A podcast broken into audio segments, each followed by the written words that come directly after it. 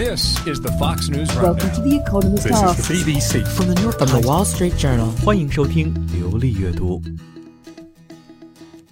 读英文看世界，你好，我是拉拉。Hey guys, how are you doing？今天我们看一篇文章啊，关注纽约的这个富人他们的动态。在疫情初期呢，在美国的纽约州，它是全美疫情最严重的地方。随后，州长科莫下令封城，继而又实施了一系列严格的风控措施。在这个疫情的整体摧残下呢，曼哈顿呢、不再是人人心目中的这个欲望都市了。纽约相继的有三十多万人选择离开。在加州的这个日落大道和佛罗里达的迈阿密上空，有两位来自纽约的艺术家竖起了大大的广告牌，上面写着两句话：“New York is dead, don't come back。”纽约已死，别再回来了。两位艺术家用这种方式直接的表明自己的不满，他们不欢迎离开的人重返纽约。人口外流给纽约带来了怎样的影响？纽约的经济中心地位又会被撼动吗？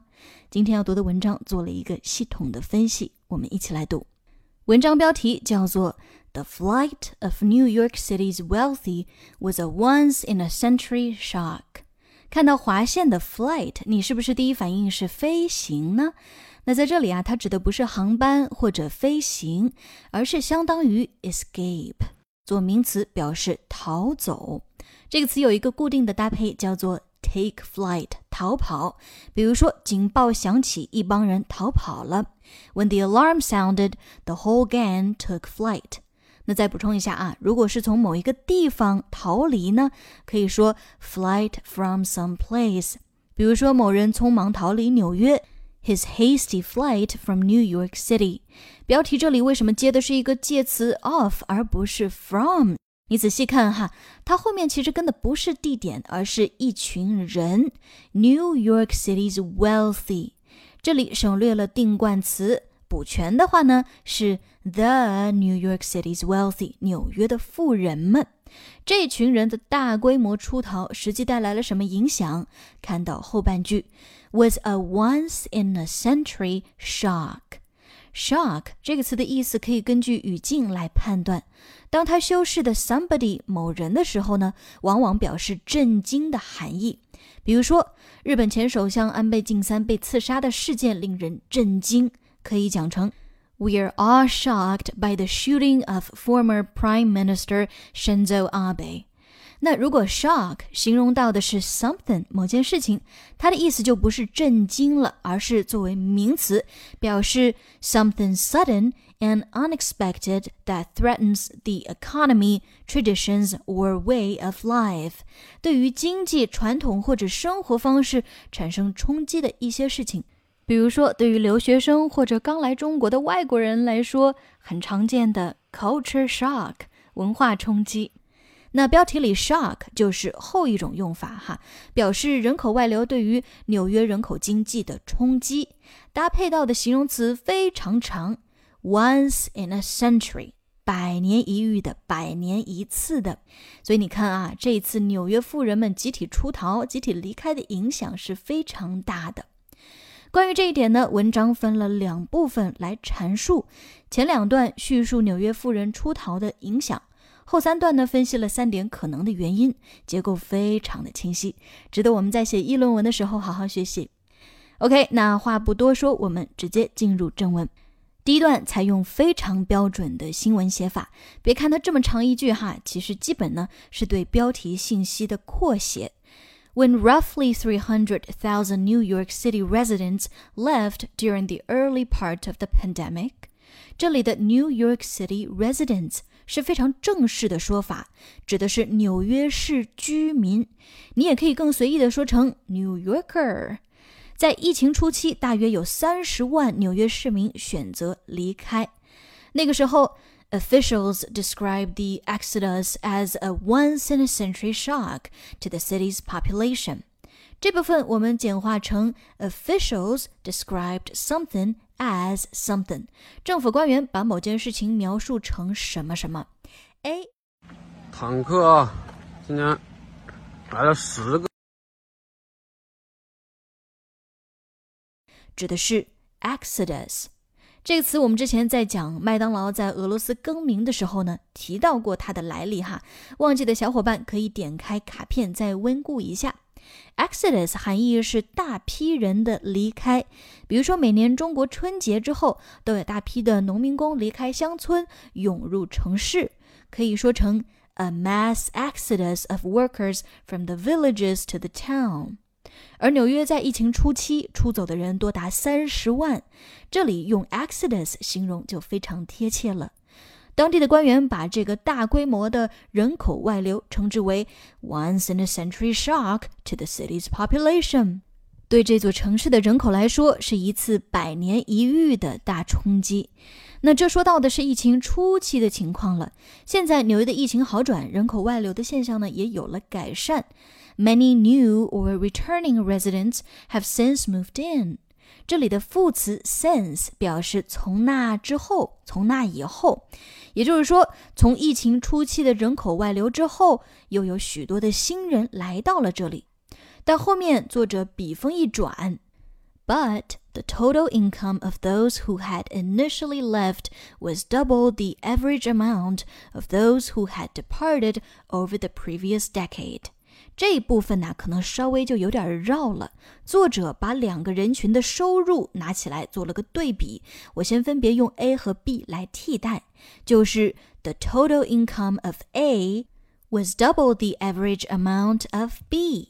A 人群的总收入是 B 人群平均下来的两倍。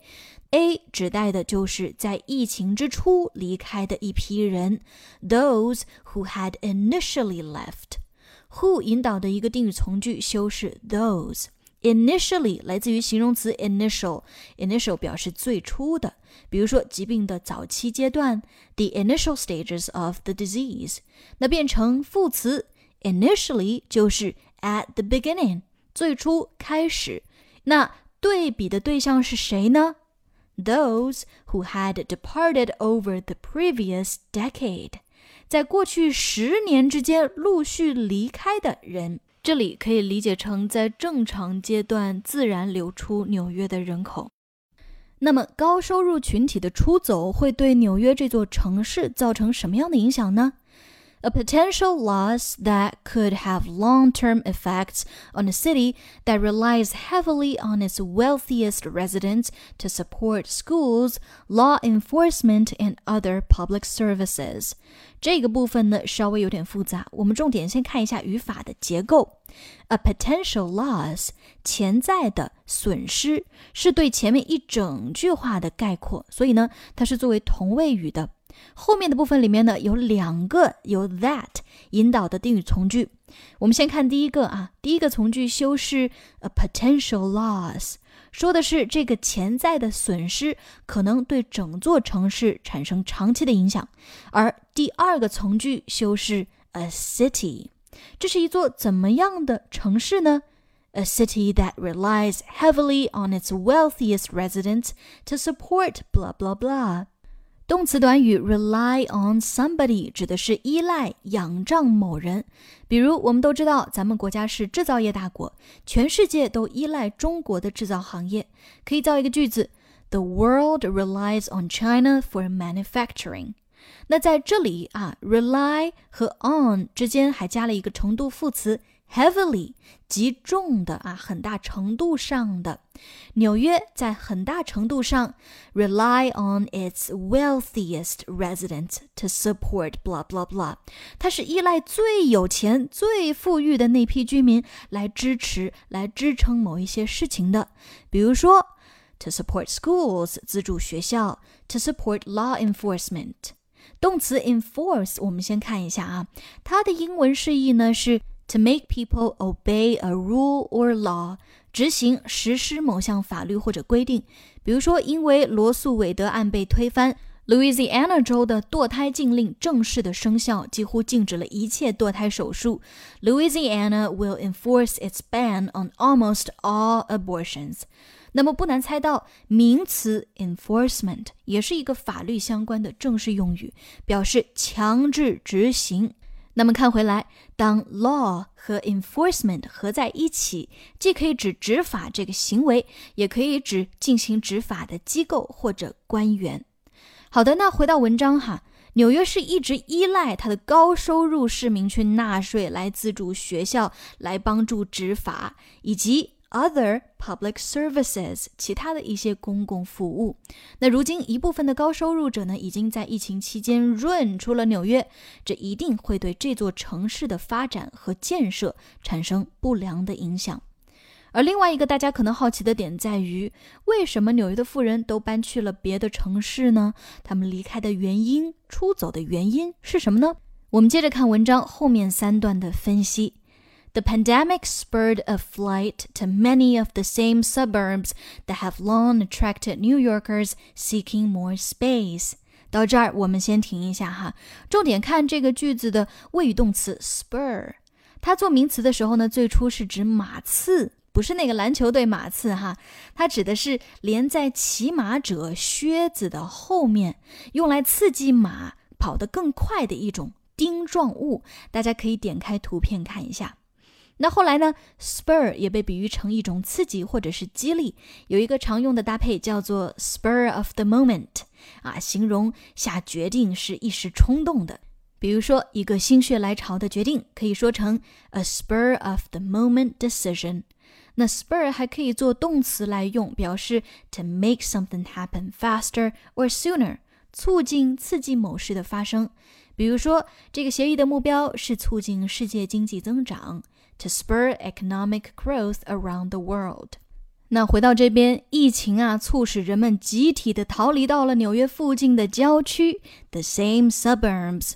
这里的 the same 是一个特指，它指的呢是 the same suburbs that have long attracted New Yorkers seeking more space。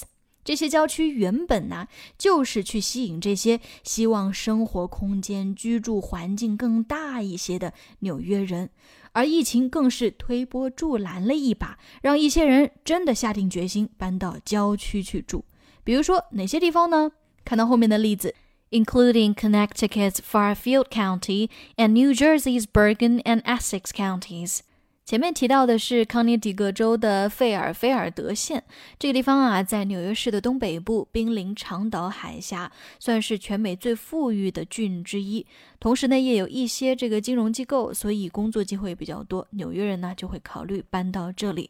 同样受欢迎的呢，还有这个新泽西州的贝尔根县和 Essex 县，这些地方都在纽约附近，所以广受纽约人欢迎。除这些地方以外呢，纽约人呢还把目光放到了更远的度假胜地上。But it also triggered residents to leave for more far-flung destinations。我们先看到划线的 trigger 这个词本身做名词指枪的扳机，扣动扳机就是 to pull the trigger。我们在讲罗素韦德案被美国高院推翻的时候提到过，在德州、路易斯安那州等十几个州里面都对罗案设立了触发法。一旦罗案被推翻呢，就会立刻生效。触发法在英文中就叫做 a trigger law。trigger 还可以引申一下，指某件事情的导火索。常见的搭配呢有 to be the trigger point for something。在做动词的时候，trigger 就表示引起、激发一系列不好的事件。比如这次首相暗杀事件引发了一波骚乱，可以说 the assassination triggered off a wave of rioting，突然唤起一波回忆杀，可以说成 to trigger a memory。我们前面总结到啊，疫情让不少纽约人搬去了更远的地方，就是 to trigger residents to leave for more far-flung destinations。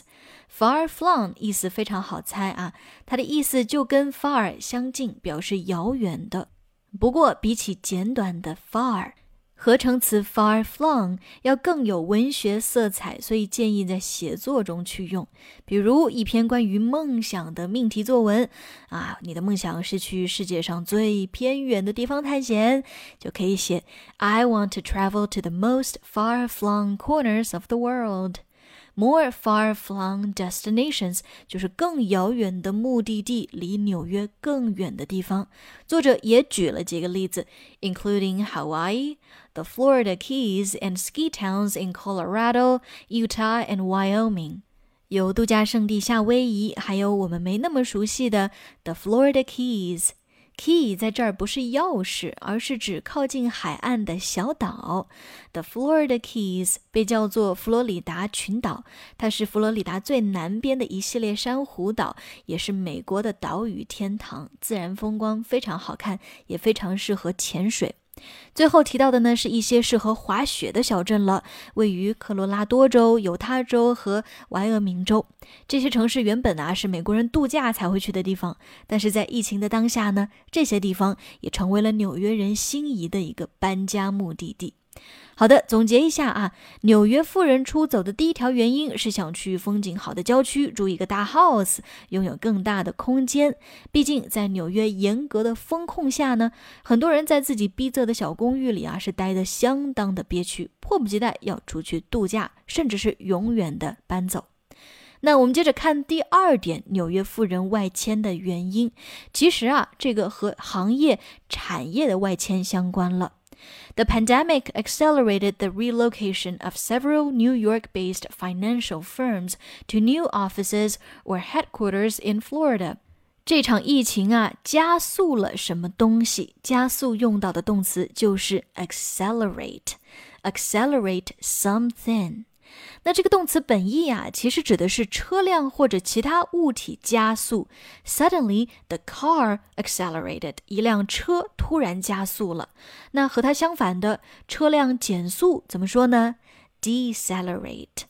除此以外，accelerate 还可以表示数量或者程度的增加、增长。比如说，六月份美媒报道，美国的通货膨胀率出人意料的上升到了百分之八点六，创下四十年来的新高，就可以说，U.S. inflation unexpectedly accelerates to forty-year high of eight point six percent。那文章里啊，也用到后面这一层意思啊，就是增长、增加。疫情加速了 the relocation of several New York-based financial firms。 Relocation 指的就是搬到新的地方。一些本来总部在纽约的金融公司逃离了华尔街，选择搬走。搬去哪里了呢？我们看到介词 to 的后面，to new offices or headquarters in Florida。这里的 headquarters 表示公司的总部啊，它是由 head。加上表示区域的名词 quarter 构成，原本呢是专门指这个军队的司令部，后来开始迁移到啊公司或者机构的总部也可以用。那再考一下你，你觉得它的单数形式是什么呢？噔噔啊，不要想当然以为单数就要去掉 s 变成 headquarter。No no no，这个词非常特殊啊，属于单复数同形，单数复数都是 headquarters。后面这个 s 小尾巴不能丢啊。那在句子当中搭配的谓语动词可以用单数或者复数。比如说，公司的总部在阿姆斯特丹，就可以说 The company's headquarters is or are in Amsterdam。那么这里说的是纽约的金融公司啊，搬家了，大部分呢搬去了 new offices or headquarters in Florida，搬到了佛罗里达州。这些金融公司的选址啊也有共性。我们接着看，Many of them have landed in Palm Beach。其中不少公司呢都落户到了 Palm Beach 棕榈滩。为什么会选择这里呢？首先，因为这里的气候条件非常优越，风景优美。其次呢，这个地方啊，州政府是不算收入所得税的，所以比起纽约的高税收啊，非常昂贵的办公楼租金，还有这个疫情管控，Florida 给出的条件算是非常诱人的。因此，这些年呢，不少美国富人都纷纷的涌向了 Palm Beach，这里的豪宅呀，也几乎卖空了。落户到这里的公司有哪些呢 ？including hedge fund Elliott Management, whose co CEO Jonathan Pollock is now a full time Florida resident. 这里提到了一家 hedge fund Elliott Management。Hedge fund，你如果看一些这个好莱坞的和金融业相关的电影，你可能听说过啊。Hedge fund 意思就是对冲基金。 A hedge fund is a type of investment that can make a lot of profit but involves a large risk. 一种高风险高回报的投资方式，专门管理对冲基金的经理人呢，就叫做 hedge fund manager。 那这里提到的一家呀，这个 Elliott Management 是美国历史最悠久的对冲基金之一，他已经带头把总部迁向了这个西棕榈滩，而他的联合创始人 Jonathan Pollock 也已经搬到了这个 Florida，成为了这边的常住居民。那除了 Elliot 啊，华尔街之王高盛，然后对冲基金之王 Citadel 等金融公司呢，都在计划逃离纽约啊，奔赴温暖又免税的南方。最后一点，我们继续看啊，这一点可能听上去就有点无奈了。受到疫情的负面影响呢，很多纽约人也是不得已才离开的。Many New Yorkers also moved. because they lost their jobs in the industries hardest hit by the pandemic。因为很多人他们所在的行业受疫情影响最最严重。Hardest hit by the pandemic，所以他们失去了工作而不得不搬家了。In New York City, the unemployment rate is almost double the nation's. 纽约的失业率 （unemployment rate） 是全国的两倍。 Unemployment 意思非常好猜啊，掐头去尾就是 employ 雇佣的意思。那加上否定前缀，再加上一个 ment，unemployment 就是失业或者失业人数了。教大家一个实用的表达：我们失业之后呢，其实可以领一个东西叫做失业津贴，这个东西是 unemployment benefit。文章里的 unemployment rate 就是失业率。纽约的失业率居高不下，这是什么原因造成的呢？In part because the city still has at least 61,000 fewer leisure and hospitality jobs than before the pandemic, according to the most recent jobs report. 开头的短语 in part 就相当于 partly 部分的啊，某种程度上，它的中间可以加上修饰，表示不同的程度。比如说 in large part。 大部分的，in great part，在很大程度上的。那么根据最新的就业报告，纽约的失业率高，有一部分原因呢，是因为 the city still has at least sixty-one thousand fewer leisure and hospitality jobs than before the pandemic。这里划线的 hospitality 是招待、款待的意思，比如说 corporate hospitality 就是商务接待。 Hospitality industry 一般特指酒店服务业。比起疫情之前呢，纽约市减少了六万一千个这些行业的岗位，所以可想而知，很多人呢失业之后就根本没有能力在纽约生存下去了。确实哈，从二零二零年的夏天开始呢，纽约市政府除了抗议之外，就一直被严重的缺钱问题困扰着。市长白思豪直截了当的在记者会上说：“啊，残酷的事情就是，现在账上的赤字已经达到了九十亿美元，我们束手无策。旷日持久的疫情让这个世界上最繁荣和最富有的城市，在税收锐减和失业救济负担加重的双重压力之下，居然滑向了破产的边缘。”那我们也希望早日能看到纽约摆脱糟糕的财务状况，重新恢复世界金融中心的生机和活力。好了，那今天最后我们一起再复习一下文章所学到的重点词汇：flight，逃走；shock，冲击、撞击；exodus，大批人的退出、离开；initially，最初、一开始。rely on something，依赖依靠；law enforcement，执法机构或官员执法；spur，促进；trigger，引起引发；far flung，遥远的；accelerate，数量或者程度的增加增长；headquarters，总部总公司；hedge fund，对冲基金。 unemployment，失业；in part，部分的，在一定程度上；hospitality，招待款待。好的，那以上呢就是今天流利阅读的全部内容了。我是拉拉，Goodbye and good luck。